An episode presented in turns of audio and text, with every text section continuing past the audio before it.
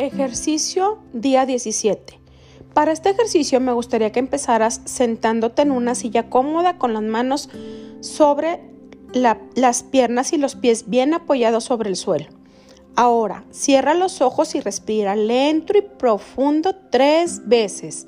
Inspira y expira despacio. Inspira, expira.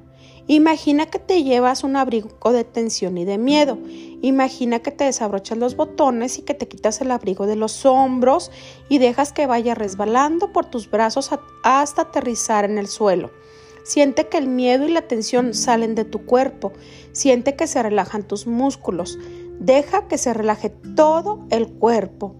Ahora escoge un espejo de bolsillo y mírate fijamente a los ojos.